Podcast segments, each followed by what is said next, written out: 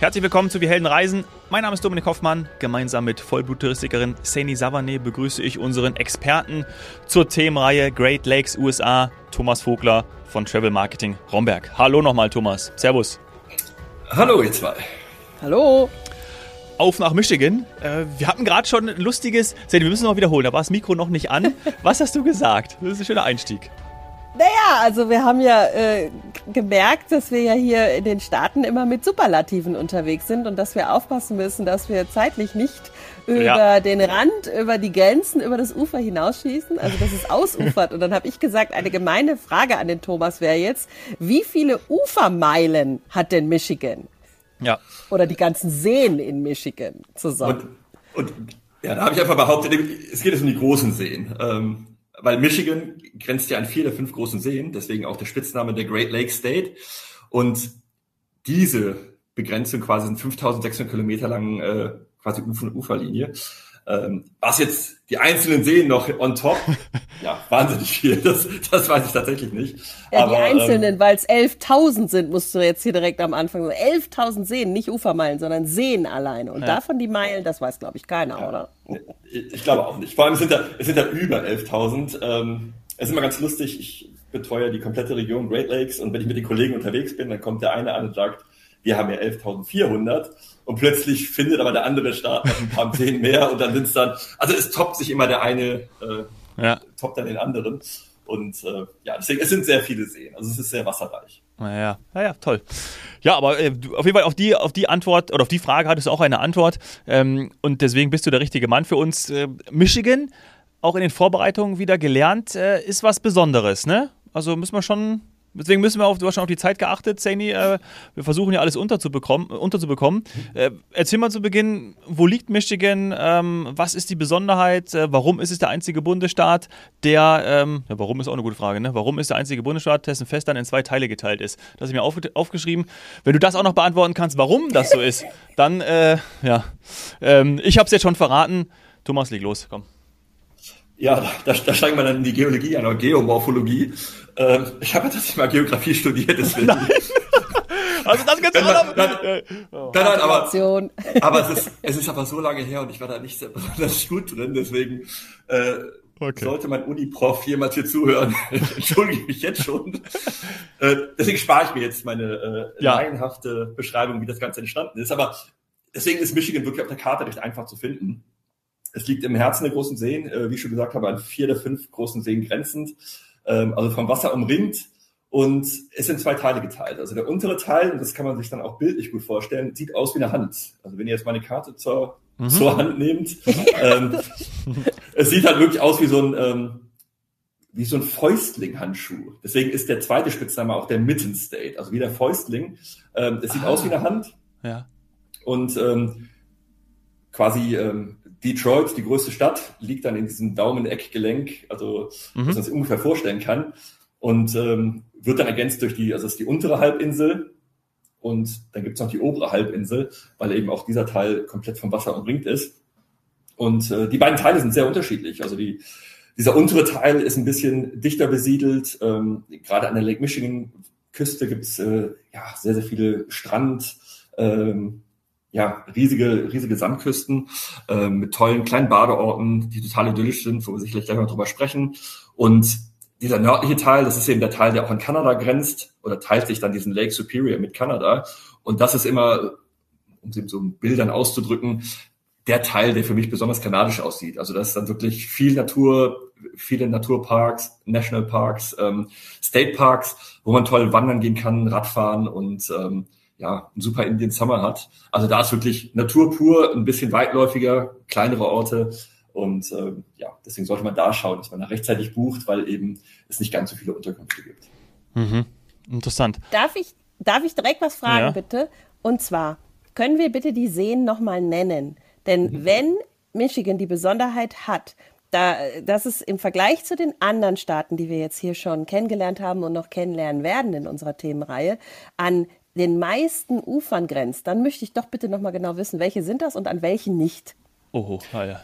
Also es, man kann sich ganz leicht merken, es, ist, es grenzt nicht an den Lake Ontario. Nicht an den äh, Lake Ontario. Nicht an den Lake Ontario, genau. Okay. Weil der liegt obwohl eben Michigan auch an Ontario grenzt, ähm, aber das ist dann eben noch weiter östlich. Mhm. Also es grenzt an den Lake Michigan, was man so nicht relativ leicht merken kann, und hat da auch die längste Küstenlinie. Ähm, das ist eben der Teil, wo auch äh, Chicago liegt ja auch am Lake Michigan. Also ähm, quasi auf der Westseite von Michigan. Mhm. Dann ganz, ganz im Norden ist der Lake Superior, das ist der größte See und um da einfach nochmal hervorzuheben, der See ist doppelt so groß wie die Schweiz. Also wirklich, wenn wir hier von Seen sprechen, das sind einfach, das sind Ozeane, ja. riesengroß. Ähm, man steht davor, man steht am Strand, guckt raus und denkt wirklich, man ist äh, am Meer. Also man hat Urlaub am Meer. Ähm, und dann gibt's eben noch äh, einen ganz kleinen Teil, wo es an den Lake Erie grenzt. Das ist so die, die kleinste mhm. Küstenlinie in Michigan. Und äh, der Lake Huron, dann eben noch auf der, äh, auf der Ostseite, ähm, ja, der eben auch eine, eine schöne Küstenlinie hat, aber nochmal ein bisschen anders als jetzt der, als Lake Michigan Küste. Mhm. Okay. Würdest du uns später noch ein bisschen erklären, ob es da Unterschiede gibt? Also wenn ich jetzt zum Beispiel nur knapp, knappe Reisezeit habe, äh, was du uns am meisten empfiehlst, seetechnisch oder welcher See ist mehr für welchen Geschmack vielleicht? Gerne, also das kann man auch recht kurz fassen. Lake Superior ist eh, das ist natürlich ganz im Norden, ähm, man muss auch mehr Zeit einplanen. Also wer natürlich dann Richtung Norden unterwegs ist, Lake Superior Küste wunderschön, ähm, ist der größte See, der, der am weiten nördlichsten ist, deswegen ähm, ist es einfach ein bisschen kühler. Der Lake mhm. Michigan heizt in der Regel ganz gut auf, das heißt im Sommer kann man dort auch sehr gut baden gehen. Und das ist der See, der wirklich mit Abstand die meisten Strandkilometer hat. Also ganz, ganz feinsandiger Sandstrand. Ähm, mhm. Ähm, hängt natürlich auch mit den Winden zusammen, ähm, dass sich da eben auch viel äh, Sedimente abgelagert haben, viel, viel Sand eben auch aufgeschüttet hat. Man hat dort riesige Sanddünen, was eben auch besonders ist für die Region. Da gibt es bis zu 130 Meter hohe Sanddünen. Ähm, ist auch ein Nationalpark, äh, die Sleeping Bear Dunes, wo man dann quasi auf diesen Sanddünen steht und dann auf den Lake Michigan rausschaut. Wunderschön. Ähm, und da kann man eben wunderbaren äh, Strandurlaub machen. Und das ist eben äh, zum einen gut kombinierbar auf einer Rundreise, wenn man von Chicago kommt und dann eben die Küste dort hochfährt. Ähm, das kann man eben sehr gut mit dem Auto machen. Ähm, ja, und dann eben dieser Lake Huron, die Küste, ist eher Geheimtipp, weil es äh, weniger touristische Infrastruktur gibt, also auch wunderschöne Orte, aber das sind eher so ein bisschen, ja, auch da wieder so dieses authentische Amerika, ähm, wo dann eher auch mal die Locals unterwegs sind und es eben nicht ganz so in Anführungsstrichen touristisch ist. Wobei man dazu sagen muss, Michigan, ich meine, ihr habt es vielleicht auch in der Recherche gemerkt, äh, man hat jetzt nicht so viel Grundwissen äh, von Hause aus äh, mhm. über Michigan. Es ist natürlich noch Geheimtipp in den USA. Ähm, Detroit hat man vielleicht mal gehört als größte Stadt in Michigan, aber auch da eher äh, noch viele negative Gedanken im Kopf, ja. obwohl es wirklich so eine so eine tolle Stadt ist, die sich gewandelt hat. Und äh, ich habe nur deswegen, positive Gedanken. Ich denke immer an Eminem. Weil da Motown herkommt. Eminem. Ja, ganz genau. Ja. ja. Ja, aber viele, also wenn, wenn ich irgendwie unterwegs bin auf irgendwelchen Messen und, und hole da meine Detroit-Broschüre raus, dann sagen halt viele Leute noch, oh Gott, Detroit ist doch ähm, bankrott und also immer noch, obwohl es schon so lange her ist, ähm, bankrott und gefährlich und ähm, eben halt Eminem, Eight Mile, die ja. Leute haben den Film gesehen und denken irgendwie an Kriminalität. Und das ist halt gar nicht mehr. Und ähm, so eine spannende Stadt, die sich extrem gewandelt hat und deswegen auch äh, absolut sehenswert ist. Ja. Ja, cool. Also über die Detroit sprechen wir jetzt auch unbedingt noch. Ich habe eine Frage noch. Und zwar dadurch, dass ähm, es zweigeteilt ist, dass es natürlich auch so riesig ist. Ähm, wie sind die klimatischen Bedingungen? Also, was, was kannst du uns dazu sagen? Ähm, es ist halt so ein Sonderklima, weil es wirklich dann eben von diesen riesigen Ozeanen äh, umkesselt ist. Ja. Ähm, Im Sommer sehr warm, aber immer angenehm, weil man muss sich vorstellen, man ist nie weit, ich wollte sagen vom Meer weg, aber vom, äh, von den großen Seen weg. Und ähm, es geht immer ein leichter Wind. Also es ist immer gut auszuhalten, aber es sind dann wirklich sommerlich warme Temperaturen. Ähm, mhm. was auch immer das jetzt gerade heißt, aber ja. es ist vergleichbar mit unseren Sommern. Also es ist wirklich sommerlich warm, 25, 30 Grad ähm, ein, ein schöner Indian Summer, das heißt Indian Summer, dass sich die, die Blätter, also wirklich die Wälder dann auch färben. Und ähm, kennt man ja eigentlich immer von, von England, ähm, ja. dass man dahin möchte zum Indian Summer, aber auch eben hier in der Region sehr schön äh, sichtbar. Und dafür muss es ja nachts ähm, unter den Gefrierpunkt gehen, damit das dieses mhm. Naturphänomen auftritt. Und es zeigt schon, also halt im Herbst äh, wechselt dann noch ein bisschen Temperaturen, tagsüber noch sommerlich warm, im Winter kühl. Und dann hat man natürlich den, den eisig kalten Winter, ähm, den wir jetzt Auch wiederum so aufgrund des Windes, oder? Auch aufgrund des Windes und aufgrund dieser, dieser Sonderlage. Also da kann es ja wirklich bis zu äh, minus 20, minus 30 Grad kalt werden. Ähm, was jetzt Extremtemperaturen sind. Also so kalt wird es jetzt nicht dann jeden Tag im Winter. Aber die Seen, also wirklich diese großen Seen, frieren teilweise zu. Und das zeigt ja schon, dass es äh, da extrem äh, ja, kalt. niedrige Temperaturen äh, geben muss. Ja. Und es ist natürlich besonders, aber ähm, auch da ein kleiner Funfact, ähm, ich glaube, das ist sogar in den USA, Michigan hat die meisten äh, Kilometer für äh, Schneemobile. Ähm, das heißt, wer so ein bisschen winteraffin ist und äh, zum Beispiel gerne nach Norwegen, Finnland äh, fährt, um da wirklich Winterurlaub zu verbringen, äh, auch mal Michigan in Betracht ziehen, weil es wirklich im Winter äh, ja wirklich Winterparadies ist. Ähm, ich weiß nicht, ob ihr den Hallmark-Channel kennt. Ähm, äh. Hallmark ist ja, die machen so die so Grußkarten. Die genau, Grußkarten. die Grußkarten. Hallmark, der Erfinder von Valentinstag. So. Äh, das genau. Und, jetzt, und, ui, ui, ui. Das ist, nee. nee. nee. Aber macht Sinn. Ja. Aber die machen natürlich auch viel, äh, natürlich Weihnachtsthematik und die haben in den USA gibt es einen, äh, einen eigenen TV-Sender dafür, wo dann immer so eine Stadt quasi im Hintergrund ist, äh, die halt besonders weihnachtlich aussieht.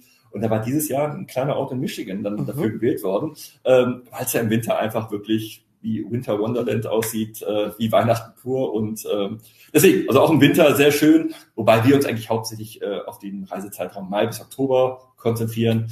Ähm, ab Mai wird es dort eben wärmer, schöner Frühling, ähm, alles blüht. Äh, man kann eben viel in der Natur machen mhm. und man hat eben garantiert keinen Schnee mehr. Und dann wirklich bis, bis Mitte, späten Oktober rein, dann mit dem schönen Indian Summer, äh, wo man dann einfach schön Urlaub verbringen kann. Ja, mhm. also direkt wieder was gelernt. Ich hätte nicht gedacht, dass ja, man mehrere da, ja. Sachen gelernt. Also das mit den Kilometern, beziehungsweise da wären es ja dann Meilen für diese äh, Schneemobile. Das heißt, da gibt es Routen oder ist es einfach grundsätzlich so viel Schnee, dass ich mit dem Schneemobil durch die Gegend düsen kann? Ja, es gibt spezielle Routen dafür. Mhm. Das heißt, da kann man wirklich mit dem Schneemobil da durchdüsen. Wobei, ähm, ich durfte es noch nie in Michigan machen. Weil äh, mein Kollege vor Ort denkt immer, nee, der Deutsche, der fährt auf der Autobahn so schnell wie er will. Ähm, den setzt man besser nicht auf ein Schneemobil, das ist zu gefährlich. Ähm, da sind immer so ein bisschen diese Vorurteile, dass wir halt äh, sehr unvernünftig unterwegs sind. Ich habe schon mal gemacht und es macht wahnsinnig viel Spaß und äh, würde es gerne mal in Michigan machen, aber das muss ich dann wirklich, glaube ich, mal privat planen. Okay. Als ob wir schnell fahren würden, kann ich mir gar nicht vorstellen. Apropos schnell fahren, Detroit, Motor City. Ja. Ähm, puh, also das ist schon, ähm, schon eine Wucht. Also würde ich mir gerne mal anschauen. Ne? Also das ist schon, glaube ich, etwas, was auch gerade mit den Museen, ähm, Henry Ford, ah, ist, ist ja, das ist ja wirklich Geschichte pur und nach wie vor entsteht da ja viel. Weil es wissen ja auch viele nicht, dass ja auch dort nach wie vor auch sich das gewandelt hat und auch, äh, habe ich vor kurzem einen Bericht darüber gesehen, dass natürlich auch äh, die Amerikaner, klar, müssen sie sich irgendwie bewegen, die Elektrifizierung vorantreiben und dass da Detroit, weil dort alles vor Ort ist, ähm, ja, auch, auch, auch maßgeblich ist in der Forschung und dort die amerikanische Automobilindustrie grüner zu machen. Hier, was vielleicht in Amerika noch ein bisschen schwieriger ist als vielleicht bei uns, weiß ich nicht. Stichwort SUVs. Genau, das ist äh, der, der F150, der F150 Truck von Ford ist ja glaube ich immer noch der meistverkaufte Pickup äh, in den USA. Der wird auch noch in Detroit äh, produziert. Das kann man sich sogar im, im Henry Ford Museum angucken. Da gibt es das quasi auch so ein Pass, wo man dann in das Werk fahren kann und sehen kann, wie dieser Truck zusammengebaut wird. Aber den gibt es mittlerweile auch als, als ja. Voll-Elektrik-Version. Genau. Ja. Ähm, das kommt jetzt gerade. Aber Michigan tatsächlich äh, führend mitführen in den USA, was äh, die Forschung angeht. Ähm, weil direkt nebendran von, von Detroit ist ja Ann Arbor mit der Universität und äh, die forschen da sehr viel. Und es gibt natürlich immer noch, also obwohl natürlich die Automobilindustrie an einem Punkt am Boden war, hat sich wieder erholt, äh, sich natürlich auf ein paar Sachen spezialisiert und äh, Ford ist natürlich noch groß, ähm, General Motors, mhm. also die großen Automarken, die natürlich Detroit ähm, auch aufgebaut haben warum letztlich Detroit damals auch so erfolgreich war. Ähm, die gibt es natürlich heute noch und haben sich natürlich an, angepasst und äh, das kann man sehr gut sehen. Also es ist ähm, also zum Beispiel General Motors, wenn man in der Stadt ist, in Detroit, quasi das prägnanteste Gebäude, direkt am Detroit River, direkt quasi ja, an der, an der Promenade vom, vom Fluss. Ähm, ein riesiges Gebäude, was auch offen, offen zugänglich ist, mit so einem kleinen äh, Ausstellungsbereich, wo man so die ganzen ähm, ja, Modelle von General Motors auch sehen kann. Und äh, da lohnt es sich ja mal lang mal reinzugehen. ich hatte das Henry Ford Museum angesprochen. Ja. Ähm, da gibt es zum einen eins, das ist ein bisschen außerhalb in Dearborn, das sind 15 Minuten von der Innenstadt entfernt, riesengroß. Und also da möchte ich wirklich jeden ermutigen, das zu machen, weil das ist wirklich ein wahnsinnig tolles Erlebnis. Da ist die komplette US-Geschichte in einem Museum. Es gibt Indoor und Outdoor. Outdoor ist ja noch das Greenfield Village, wo man dann mit einem alten Ford Model T, also ich weiß nicht, ob ihr das kennt. Ähm, also die, das wäre einer der also Gründe, warum ich dorthin müsste. Ja. Also die, der Erfinder des, des Fließbands, der Fließbandproduktion Model T. Ähm, also für mich ganz wichtig, das einmal zu sehen, weil das hat natürlich die Welt verändert. Genau, die Tin Lizzy. Und äh, das Besondere ist, äh, wenn du mal im, im Model T fahren möchtest, kannst du im Greenfield Village machen. Du darfst nicht selber fahren, das wird dann für dich gemacht, aber du fährst dann quasi in einem Ford Model T durch die US-Geschichte. Ähm, cool. Wir hatten in einer anderen Ausgabe haben wir über, über Abraham Lincoln gesprochen, über äh, ja diese US-Geschichte und und da hat wirklich Ford die komplette US-Geschichte versucht eben zu konservieren. Also da steht das ähm, ja quasi das, das Laboratorium von ähm, Thomas Edison, der quasi die mhm. Glühbirne, Glühbirne gefunden hat. Ja. Genau. Ähm, enger Freund von, von Henry Ford war und ähm, wo man heute quasi noch das, äh, ja, quasi sein Laboratorium besichten kann, ähm, das Geburtshaus von, von Henry Ford, die Gebrüder Wright, die ja quasi den ersten Flug äh, gemacht haben oder mhm wie, wie will ich denn sagen, also er ist quasi das, das Grundtyp des Flugzeuges ja äh, mitentwickelt haben. Ähm, das erste flugfähige Gerät, lass mal so stehen. Ja. Ähm, deren erster Shop steht da eben, also es ist wirklich faszinierend. Man, man fährt da durch diese Stadt und es, es fühlt sich an wie einmal eine Fahrt durch die US-Geschichte. Ist total schön gemacht und in diesem Indoor-Museum, ähm, da stehen dann Flugzeuge, natürlich Autos, ähm, wir hatten über Abraham Lincoln in einem separaten Podcast gesprochen, über den Stuhl, in dem er erschossen wurde. Ja. Dieser Stuhl steht dort in diesem mhm. äh, Henry Ford Museum. Ähm, dann der, ähm, die Limousine, in der JFK erschossen wurde. Diese Limousine steht dort in dem Museum. Also wirklich. Die Originale äh, jeweils. Die, die, Originale, natürlich. Und es ist wirklich, ähm, also man JFK hat man auch vielleicht noch eher einen Bezug für, weil das nicht ganz so lange her ist und man dann vielleicht das so ein bisschen mitbekommen hat in der, in der jüngeren Geschichte. Und das ist wirklich Gänsehaut, wenn man davor steht und wirklich denkt, ui, das hat eben auch äh, mit Geschichte geschrieben. Mhm. Oder ähm, wer Rosa Parks kennt, ähm, eben eine, Frauenrechtlerin, ähm, eine schwarze Amerikanerin, die damals in einem Bus, wo Frauen noch hinten sitzen mussten, in einem gesonderten Bereich, ähm, und eben natürlich auch äh, die schwarze Bevölkerung einfach da so ein bisschen anders behandelt wurde, ähm, die dann gesagt hat, nee, ich setze mich jetzt hier vorne in den Bus und da quasi für ihre Rechte eingestanden ist. Also dieser Bus, dieser Rosa Parks Bus, steht dort im Museum. Und deswegen ist es eine ganz tolle Ausstellung. Ähm, also wenn du ein bisschen was mit US-Geschichte anfangen kann, musst du dort hingehen und äh, auch für Familien super toll, weil es alles interaktiv ist und, und es ganz viel zu sehen gibt. Wie lange brauche ich dafür? Also für mich hört sich das sehr interessant an. Also wirklich einer ja. der Gründe, warum Detroit auch bei mir auf der Liste ist. Wie mhm. lange brauche ich dafür? Sollte ich dann wegen Indoor und Outdoor da auch wirklich mal einen Tag einplanen? Da kann man wirklich äh, mit gutem gewissen Tag einplanen. Schön, mhm. schön. Also zwei, drei Stunden für Indoor und dann eben nochmal, ähm, wenn man da wirklich durchs ganze Außengelände läuft, äh, zwei, drei Stunden für Outdoor. Ähm, und es lohnt sich auf alle Fälle. Also wer so ein bisschen Zeit mitbringt äh, für die Stadt, das sollte man auf jeden Fall mitnehmen. Zumal du ja, Sandy, auch noch weitergehst, ne? Ins Motown-Museum. Ja, ja, also ich finde das ja, das ist, ist halt wieder alles rund, denn äh, Städte, die natürlich so ihre Industriegeschichte haben, ich sage jetzt auch mal Arbeiterstädte, die haben ja, also ich meine, da brauchen wir jetzt nur nach England oder so gehen, die haben ja immer auch noch ein ganz, ganz tolles zweites Gesicht. Und das ist die Musik, die halt dann, ähm, ja, was ist ich, aus, als Alternative zum Leben entsteht. Und deswegen, ja, ist Detroit für mich mit Motown, aber auch tausend anderen Musikrichtungen noch ganz wichtig, dass ich mir das anschaue und dann sagt der Thomas mir, wie viel Zeit ich insgesamt für Detroit brauche, wenn ich da überall eintauchen will. Ja, viele sagen, also wenn Detroit auch da wieder ähm, gut fußläufig machbar. Also wenn man Downtown Detroit wohnt, ähm, es ist eine kleine Stadt. Es gibt einen People Mover, das ist quasi wie so eine wie so eine Monorail, die einmal um die Stadt fährt, ähm, wo man auch wirklich schnell von A nach B kommt. Braucht man jetzt zwingend, also nicht zwingend ein Auto für. Deswegen, also zwei Tage, sage ich mal, Minimum für Detroit. Ähm, auch da wieder. Wenn man mehr Zeit hat und ein bisschen tiefer eintauchen möchte, kann man das sehr gut machen. Also sicherlich auch bei drei, vier, fünf Tagen wird einem nicht langweilig. Und es gibt so viel zu entdecken. Also wer da eben für die verschiedenen Sachen äh, Interesse hegt, ähm, US-Sport ist natürlich ein großes Thema. Ähm, Da ist Detroit einer der wenigen Städten, wo wirklich dann alle vier großen Sportligen direkt im Downtown-Bereich sind. Also innerhalb von fünf Minuten Fuß äh, mhm. alles erreichbar. Also sowohl Basketball als Baseball, ähm, Football und Eishockey. Die großen Stadien, äh, die wirklich sehenswert sind. Äh, wenn man da Tickets bekommt, sollte man sich das auf jeden Fall anschauen.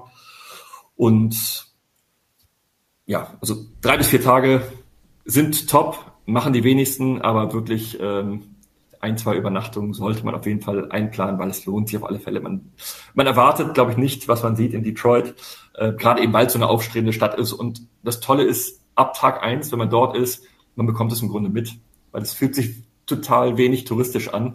Ähm, man geht raus in die Bars, ist mit den Locals unterwegs. Äh, das mache ich mal ganz gerne, wenn ich ankomme. Ich habe da meine Lieblingsbar, ähm, wo ich mein Fried Chicken esse, wo ich mein Bier trinke. und es kommen einfach die Leute von der Arbeit ähm, und man hat wirklich das Gefühl, man guckt gemeinsam Sport, ähm, unterhält sich mit denen, man ist irgendwie direkt drin. Und, mhm. und das hat man natürlich in, also Chicago, wahnsinnig tolle Stadt, aber das ist einfach, es ist touristisch. Man, man läuft mit Touristen aus aller Welt rum und das, das Gefühl hat man in Detroit nicht. Also Detroit ist sehr eine authentische Arbeiterstadt, extrem stolz. Also wenn man die Leute dort trifft, ich habe selten eine freundlichere Stadt erlebt. Also man wird auf der Straße, wenn man Zebrastreifen läuft oder über die Ampel geht, man wird gegrüßt, hey, good morning, how are you? Also wirklich erlebt man sonst selten. Welcome to America. Ja, big ja. guy. Ja. Ja, genau. Ja. So, Fried Chicken in einer Bar. äh, was wird da für Musik gespielt und was für ein Fried Chicken ist es genau? ähm, also Musik, bunt gemischt. Also mhm. da ist sehr häufig, ähm, das ist das Breakman, das ist direkt äh, innenstadtnah. Breakman. Da ist halt direkt so ein Fried Chicken Laden äh, nebendran der wirklich super ist. Ähm, ich esse es halt Und dann nimmst du dir das mit in die Bar? Genau, du kannst es draußen holen, nimmst es mit in die Bar. Äh, das ist sehr unkompliziert gehalten. Ja. Äh, man hat da so Chips, wo man sich dann halt einfach Craft Brew, also wirklich dann auch äh, frisch gebrauchtes Bier ähm, sich holen kann. Bin ich ja mittlerweile großer Fan von. Mhm. Äh, du meinst dieses selber zapfen oder was hast du jetzt gerade gemacht? Nee, nee, im Grunde halt, ähm, der Deutsche trinkt ja einfach gern sein Standardbier. Ich komme aus Nach Köln. dem deutschen Reinheitsgebot. Ja, ganz genau. Ich meine, mein Kölsch trinke ich ganz gerne, aber mittlerweile, ich trinke einfach auch gerne gutes äh, Craft-Bier. Und, und Michigan ist tatsächlich so eine der, also die haben mit die meisten Brauereien, ähm, sehr gute und große Brauereien, die eben auch weltweit teilweise verkaufen. Und ähm, da gibt es sehr gute Biersorten, was natürlich nicht mit dem deutschen Reinheitsgebot zu tun hat, aber ähm, wenn man wirklich ein, ein etwas stärkeres IPA mag, ein bisschen hopfiger, ähm, kriegt man da einfach sehr gute äh, Biersorten und ähm, die haben dann mal sehr viele Biere dann eben on tap, ähm, dass man die einfach dann frisch gezapft bekommt und ja, das ist immer für mich so ein schönes Ankommen, wenn man gerade auf den Flieger steigt, weil meist ist man dann irgendwie nachmittags da, wenn man äh, nonstop nach Detroit fliegt. Mhm. Und dann ist für mich immer so der erste Weg, okay, jetzt erstmal erstmal reinkommen, ein, ein bisschen Sport ankommen. am Fernsehen gucken, ein Bierchen ja. trinken, Fried Chicken essen. Äh, wunderbar. Also ist für mich immer so dieses äh, typische Detroit-Gefühl, das mache ich eigentlich immer, wenn ich da bin. Würde ich auch so mhm. machen. Würde ich auch so machen. Jetzt ja. waren wir viel in Detroit. Ähm, ja. Wir wollen ja auch raus noch. Ne? Also meine, wir sind in, wir sind in Michigan. Das heißt, äh, was mache ich dann? Also ich rausfahren. Was bedeutet, äh, wenn ich in Detroit angekommen bin, war da drei Tage, habe mir alles angeschaut. Dann geht's wohin? Dann geht's in die Natur. Und es, im Grunde egal, wo man hinfährt. Wir haben schon gesagt, es bewegt sich viel an der Küste lang und gerade diese Lake Michigan Küste. Ähm, da gibt es so kleine Ortschaften, die man wahrscheinlich vorher noch nie gehört hat. Also Saugatuck, ähm, Holland, also wirklich Holland wie das Holland bei uns. Mhm. Und das Lustige da ist, und das hat man halt eben in der ganzen Region, man entdeckt so viele, ähm, ja, quasi Orte und, und Wortschöpfungen, die dann halt eben aus dem Europäischen kommen, weil wirklich Holland der Hintergrund ist, dass damals holländische Auswanderer dorthin gekommen sind. Äh, es gibt dort eine Windmühle, was sich im ersten Moment super kitschig anhört, ähm, ist einfach Tradition. Also die, die stellen da ähm, wirklich diese originalen Holzschuhe her, die haben ihr Tulpenfestival. Und das ist jetzt wirklich kein bisschen touristisch, das ist wirklich, damit sind die groß geworden, das ist die Kultur, mit der die äh, quasi ihre Vorfahren dann letztlich auch ehren. Und ähm, ein ganz, ganz idyllisches Örtchen. Also das sind wirklich auch dann wieder so Bilderbuchörtchen, wo man auch jede Serie, jede US-Serie drehen könnte, weil es wirklich so traumhaft schön aussieht. Das sind dann so Innenstadtbereiche, wo es dann kein, keine Ketten gibt, also kein Starbucks, kein McDonalds, da hat man dann nette Restaurants, nette Cafés, wo man sich dann einfach hinsetzt und, und ja, quasi den Blick aufs, aufs Meer genießt oder aufs, ich, ich werde immer, ich werde immer dazu, immer dazu verleitet, mehr zu sagen, weil es, es fühlt sich wirklich, passt. Ja. wenn man vor Ort ist, es fühlt sich an wie Meer. Also es ist, äh, das Einzige, was fehlt, ist halt eben dieser Salzwassergeruch, weil es eben Süßwasser ist. Aber es fühlt sich an wie Urlaub am Meer. Ich hätte was noch sagen ich, ich, aber ich hätte auch noch Marketingzusatz, genau. Great Lakes USA via Meer. So, perfekt. Via Meer, ja. Ähm, aber was sagen denn die Locals? Weil ich meine, wir haben ja nun mal diese, diese bisschen Sprachwirrwarr oder äh, Sprachknoten im Kopf mit Lake, Lago, Sea, Meer. Also das ist ja nicht überall in jeder Sprache gleich. Aber würde jetzt der Engländer äh, oder der Amerikaner, sagt der, äh, sagt der Lake oder sagt er teilweise auch, er ist an Seaside zum Beispiel? Der sagt schon Lake. Der sagt, der sagt Lake, äh, okay. Einfach Great Lakes und dann No Salt, No Sharks. Ja. also das heißt, äh, aber wir könnten See sagen, weil See ist äh, theoretisch ja. bei uns ja für beides. Aber ist egal, ist ein anderes ja. Thema. Nee, aber man, man, man stellt sich immer vor, See ist halt bei uns der, der Bodensee, der wirklich schon groß ist. Ja. Aber das ist dann wirklich kein Vergleich. Es fühlt sich einfach an wie Urlaub am Meer. Und darüber hinaus, das hatten wir auch schon angesprochen, gibt es noch über 11.000 kleinere Seen. Und, mhm. und, da haben die teilweise wirklich Bodenseegröße. Ähm, das heißt, egal wo man eben unter, es ist nicht nur eben an diesen an den großen Seen entlang, sondern auch, wenn man ins Landesinnere kommt, es ist, es ist grün, es ist waldreich, ähm, tolle Seen, super Unterkünfte. Es gibt eben teilweise schöne Resorts, aber eben auch diese kleinen B&Bs und diese kleinen Inns, wo ich halt immer sage, natürlich kann man sich auch mal ein Best Western buchen oder halt irgendein Kettenhotel, aber es ist so schön bei den im Grunde Einheimischen zu wohnen in so einem kleinen B&B, wo man dann morgens Frühstück gemacht bekommt und dann einfach ins Gespräch kommt. Und die geben einem Tipps, wart ihr schon hier, da müsst ihr unbedingt hin, das ist mhm. super toll. Oder ähm, fahrt an den See, da gibt's super klares Wasser. Und ähm, diese Tipps nimmt man gerne mit. Also ich meine, ich war ja wirklich schon häufig in Michigan und trotzdem, man entdeckt immer was Neues, ähm, immer wieder eine neue Bucht, wo man mal hinfährt, wo es dann besonders schön ist. Und äh, ja, deswegen immer diese Tipps mitnehmen, äh, das lohnt sich auf alle Fälle. Immer mal wieder eine neue Pizza, immer mal wieder einen neuen ja. Hotdog. Aber das haben wir noch gar nicht besprochen. Was ja. gibt's denn für kulinarische Highlights? Dann auch vielleicht auf dem Land oder eher halb außerhalb der Stadt? Da muss man definitiv ähm, Traverse City aufgreifen. Ähm, auch da wieder, kennt bei uns eigentlich kaum jemand. Traverse City ist ein, ein, super beliebter Ferienort in der Region. Also auch viele aus Chicago, die fahren dann einfach übers Wochenende nach Traverse City. Ähm, ah, das hast du erwähnt. Das ist quasi der Ankunftsort, oder? Wenn ich mit der Fähre fahre oder was war das? Genau, es gibt eine Fähre von Wisconsin rüber. Ähm, die geht nach Ludington in Michigan, aber das ist wirklich unmittelbar. Es ist äh, eine halbe Stunde von Traverse City entfernt. Und ganz, ganz gemütliche Stadt. Es gibt so einen kleinen Sporthafen, auch wieder sehr malerisch. Ich glaube, die Stadt hat 25.000 Einwohner, also wirklich eine Kleinstadt, aber eben super, super schön, auch mit so einem Downtown-Kern. Und das ist die Kirschhauptstadt der Welt. Also war natürlich klimatische Lage, das liegt äh, eben noch ein bisschen südlicher als Deutschland. Ähm, super Weinanbaugebiet. Also auch da wieder gibt es auch so Halbinseln, wo dann quasi ein Weingut nach dem anderen kommt. Äh, Madonnas Familie hat unter anderem Weingut dort. Und äh, man macht Wine-Tastings ähm, im Grünen mit Blick auf den See, was natürlich traumhaft schön ist, aber eben auch diese ganze Kirsch-Thematik wird immer aufgegriffen. Ah, ich finde es so schön. Sag noch mal Kirsch, da merkt man wieder, wo der Thomas herkommt. Ich komme ja auch aus dieser Region. Für alle anderen, die aus anderen Regionen Kirsche. deutschsprachigen kommen, es ist die Kirsche, aber wir sagen Kirsch. Die Kirsche. Die Kirsche. ja, das kann man nicht verbergen. Ja. Hätte ich natürlich nicht vermutet. Das ist wirklich auch wieder was, was ich nicht erwartet hätte. Weder die Kirsche noch den Wein, also Trauben. Genau. Ich hätte keine Trauben erwartet in dieser doch recht nördlichen Region der Welt. Ja, aber wirklich dann, äh, also von der Chocolate Covered Cherry, also wirklich die, die Kirsche einfach im Schokomantel, was super lecker ist, ähm, oder ein Cherry Pie. Also in der Region gibt's halt, egal wo man hinkommt, überall gibt's dann zum Nachtisch einen Cherry Pie und dann natürlich mit, mit Kirschen aus Traverse City. Und ähm, da wird also wir reden immer viel über Fast Food und das ist natürlich immer das Vorurteil, dass man in den mhm. USA einfach tolles Fast Food bekommt. Aber das, das Besondere ist natürlich die großen Seen, äh, viel Fisch, fangfrischer Fisch, ähm, also wer das gerne isst. Ähm, ansonsten viel lokaler Anbau. Also man bekommt überall wirklich auch sehr, sehr gutes Essen.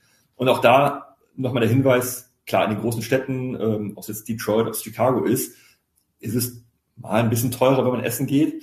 Ähm, und auch da die Preisentwicklung der letzten Jahre ist halt oben gegangen. Aber sobald man rauskommt, es gibt so die kleinen Orte in Michigan, wo man sich oft wundert, jetzt kommen wir zum Burger, aber ich esse einfach gerne Burger. ähm, man bestellt sich einen Burger und ein Bier dabei und, und ist dann zwischen 10 und 15 Dollar dabei und das wirklich dann frisch gemacht. Also wir reden jetzt nicht von irgendeiner Fastfood-Kette, mhm. ähm, sondern von einem schönen, ja, kleinen Pub oder im, im kleinen Restaurant, im kleinen Ort, ähm, was dann wirklich absolut in Ordnung ist preislich. Und deswegen die Region, gerade weil es eben touristisch nicht so überlaufen ist, bekommt man auch wirklich sehr, sehr viel fürs Geld. Mhm. Toll. Hört sich gut an. Richtig ich gut. Hunger und ja, Lust, ich, Lust dorthin zu fahren, ich muss auch. ich jetzt echt sagen. Aber da sind, das ist für dich dann auch schon so, dass du jedes Mal was Neues entdeckst und da viele, ja, jetzt wo du auch Experte bist, da viele Vorurteile schon, schon gebrochen wurden, oder? Ja, absolut. Also es ist, äh, ich muss auch dazu sagen, als ich es angefangen habe, dann äh, kamen die Kollegen um die Ecke und sagten, ah, du kommst aus Deutschland, du musst mal in unseren Vorzeige deutschen Ort fahren, nach Frankenmuth. Ähm, also zur Erklärung, Frankenmuth ist eine Stunde nördlich von Detroit und die werben damit, dass sie Michigans Little Bavaria sind. Also das kleine Bayern in Michigan. Ja. Ist natürlich, das zieht hauptsächlich auf den US-Touristen, der sagt, ah ja, ich wollte gerade sagen, ja, ja. Genau. möchten wir auch mal Michigan feiern.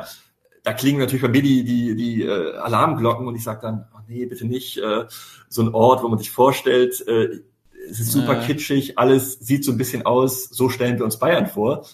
Aber auch da wieder, man kommt dann plötzlich hin und sagt, also A, ja, man, man kann schon ein bisschen erkennen, dass so, so ein bisschen Anleihen vom Hausbau her sieht es ein bisschen eben deutsch oder europäischer aus.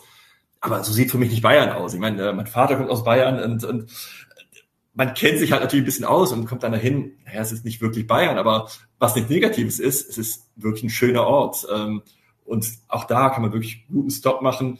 Und dann nimmt man natürlich so Kleinigkeiten wie ein Oktoberfest dann irgendwie im September mit weil es dann irgendwie halt auch lustig ist, wenn man sieht, äh, wie die Amerikaner dann plötzlich sich in Lederhosen schmeißen und dann irgendwie Schuhplattlern. Mhm. Und dann gibt's ja, die nehmen es ja richtig ernst. Also da gibt's ja richtig Vereine und, und für den Touristen super spaßig und es lohnt sich auf alle Fälle. Und ich liebe ja Weihnachten und mein Tipp eben in Frankenmuth, ähm, das kommt noch äh, positiv hinzu, die haben den größten Weihnachtsladen der Welt. Dann aber das wirklich ist, mal, ne? Weil ich weiß nicht, wie oft ich schon vor dem angeblich größten Weihnachtsladen der Welt stand. Nee, das ist, das ist wirklich, äh, da lehne ich mich jetzt sehr weit um Fenster, aber die werben damit, äh, es ist schon in mehreren Reportagen auch im Fernsehen gelaufen. Ähm, deswegen absolut bulletproof, das ist der größte Weihnachtsladen der Welt. Ähm, Weihnachtskugel sicher. Ja, sozusagen. Es ist äh, also wirklich ein, ein wahnsinnig großer Laden. Wir haben, sind damals hingefahren, meine Freundin gesagt, ach komm, lass uns einen Stop da machen, äh, eine halbe Stunde mal kurz da reingehen, einfach nur, einfach nur schauen. Ich glaube, wir waren zwei, drei Stunden da drin und haben wirklich Geld für Quatsch ausgegeben. Es waren, äh, ich weiß gar nicht, ich glaube, ich habe 200 oder 300 Dollar für wirklich nur Souvenirs für die Familie, weil ich es einfach so lustig fand. Die haben Weihnachtskugeln in jedem, in jedem Dekor. Also ob du jetzt sagst, ich brauche eine Weihnachtskugel für meinen Labrador oder, oder irgendwelchen Quatsch für die Familie, du findest da garantiert alles, äh, das irgendwie ins Thema Weihnachten reinpasst. Und deswegen, wer Weihnachten mag, auf jeden Fall äh, da mal vorbeischauen. Auf jeden Fall dahin kommen. Ja, sehr gut. Jetzt hatten wir schon so. Bälle, jetzt hatten wir Bälle, äh, Kugeln. Da müssen wir auch noch auf einen anderen Sport. Ja, wir müssen auch so langsam zum Ende kommen, ne? weil wir gehen ja auch nochmal, äh, wir haben ja auch nochmal äh, eine Reihe, also nicht nur, dass wir noch zu Ohio und äh, Pennsylvania sprechen, aber wir dürfen ja dann auch nochmal äh, in die Tiefe gehen, da schauen wir auch nochmal ähm, dann genauer in, in bestimmte Themen rein. Äh, Sandy, du sprichst die, die, die Golfplätze an, ähm, Golfmecker haben wir auch in Michigan, ja? Ja, aber wissen eben auch viele nicht und äh, Golf ist ja auch immer so ein Thema, wo viele sagen, oh, das ist so ein Elitesport. In den USA muss man dazu sagen, es ist ja, es ist ja Breitensport. Also jeder mhm. spielt dort wirklich Golf. Und äh, da sagt auch jeder, ja klar, ich spiele Golf und die spielen jetzt nicht wahnsinnig gut, sondern einfach, die gehen raus und haben Spaß. Und das äh, finde ich einfach toll, weil äh, in Deutschland wird einem oft der Spaß am Golfen genommen, weil es einfach so ernst genommen wird. Und drüben, es ist wirklich einfach rausgehen in die Natur und einfach diese tollen Plätze genießen. Ähm, und wer schon mal Golf gespielt hat, wer daran Spaß hat, Michigan hat die meisten Golfplätze, die meisten Public Courses in den ganz USA, also über 600 Stück die absolut bezahlbar sind, die traumhaft schön angelegt sind. Und ähm, im letzten Urlaub haben wir dann eben auch einige Plätze gespielt. Super toll. Also teilweise dann eben auch wieder mit Blick auf den, auf den Lake Michigan oder mhm. auf einen anderen See. Ähm, super schön gelegen, ähm, absolut bezahlbar und äh, ja, in einem tollen Zustand. Und du musst nichts vorplanen. Ne? Du fährst einfach hin, das ist das Tolle an solchen Public Courses. Einfach hinfahren und sagen, ich möchte spielen. Genau. Ja. Und das ist generell, also dadurch, dass Michigan wirklich einfach nicht so überlaufen ist, man kann ähm, einfach diesen, diesen Roadtrip genießen. Also auch wenn man sagt, äh, es lohnt sich immer vorzuplanen, gerade in der Hauptsaison Juli, August, gerade wenn man in spezielle Orte rein möchte, aber ansonsten, man kann auch einfach mal äh, spontaner sein, sich ins Auto setzen und sagen, wir haben jetzt mal die Nacht nicht vorgebucht und schauen einfach, wo es uns hinführt und buchen spontan was. Also da ist äh, wirklich die Infrastruktur gerade in dieser unteren Halbinsel äh, ja einfach sehr, sehr gut. Toll, super. Zum Abschluss unsere Frage, unsere Standardfrage. Deine drei Hacks, Gewohnheiten zu Michigan oder wenn du in Michigan bist. Wir wissen ja schon, was du machst, wenn du ankommst. Mhm. ja, äh, was, was gibt's noch? Also spielt sich einfach wahnsinnig viel auf dem Wasser ab. Also ähm, wer gerne auf dem Wasser unterwegs ist, man könnte sich theoretisch auf Boote ausleihen, aber ich bin auch gerne ein bisschen aktiver. Ähm, Kajak fahren. Also es gibt mhm. so viele tolle Buchten. Ähm, man kann es in Detroit sogar machen, äh, mit dem Kajak rausfahren. Aber ich sag mal so der Klassiker, ganz im Norden auf der oberen Halbinsel Pictured Rocks, ist auch National Lakeshore, also gehört zum Nationalparkverbund und ähm, traumhafte Küstenlandschaft. Und da paddelt man dann quasi mit dem Kajak lang. Also wer da die Möglichkeit hat, eben so weit hochkommt, das ist definitiv ein Must-Do. Ansonsten, ähm, ja, die kleineren Städtchen, wir haben sie angeschnitten, aber da wirklich auch viele Stops einplanen. Immer mal wieder anhalten, weil das Schöne in Michigan ist, man fährt ja meist an der Küstenlinie entlang, also es lohnt sich. Die Highways durchs Landesinnere nimmt man nur, wenn man halt Zeit sparen möchte. Ansonsten einfach entlang der Küsten fahren, weil es einfach wunderschön ist. Äh, man ein Gefühl für dieses maritime Flair der Region bekommt und da wirklich mal überall mal einen Kaffeestopp in den kleineren Orten einlegen, weil wirklich einer schöner ist als der andere und ähm, ja, da würde ich jetzt an dieser Stelle normalerweise mit Bildern arbeiten, um es zu zeigen. Aber es ist dann ähm, ja so klassische kleine Downtown-Bereiche, wo dann überall so Blümchen hängen. Malerisch schön, also wirklich äh, kunterbunt und ähm, es lohnt sich da wirklich immer wieder mal anzuhalten. Cool. Ganz, schön. ganz toll. Ja, wirklich schön. Ah, das waren zwei tolle Folgen, Thomas. Vielen, vielen Dank. Ähm, ja, danke euch. Ja, wir haben noch äh, zwei vor uns, ich habe schon genannt, Ohio und Pennsylvania. Und dann gehen wir auch nochmal in weiteren sechs in die Tiefe. Und ja. ähm, freue mich sehr drauf. Bis bald. Danke. Ich mich auch. auch. Alles klar. Danke euch. Bis dann. Ciao. Tschüss.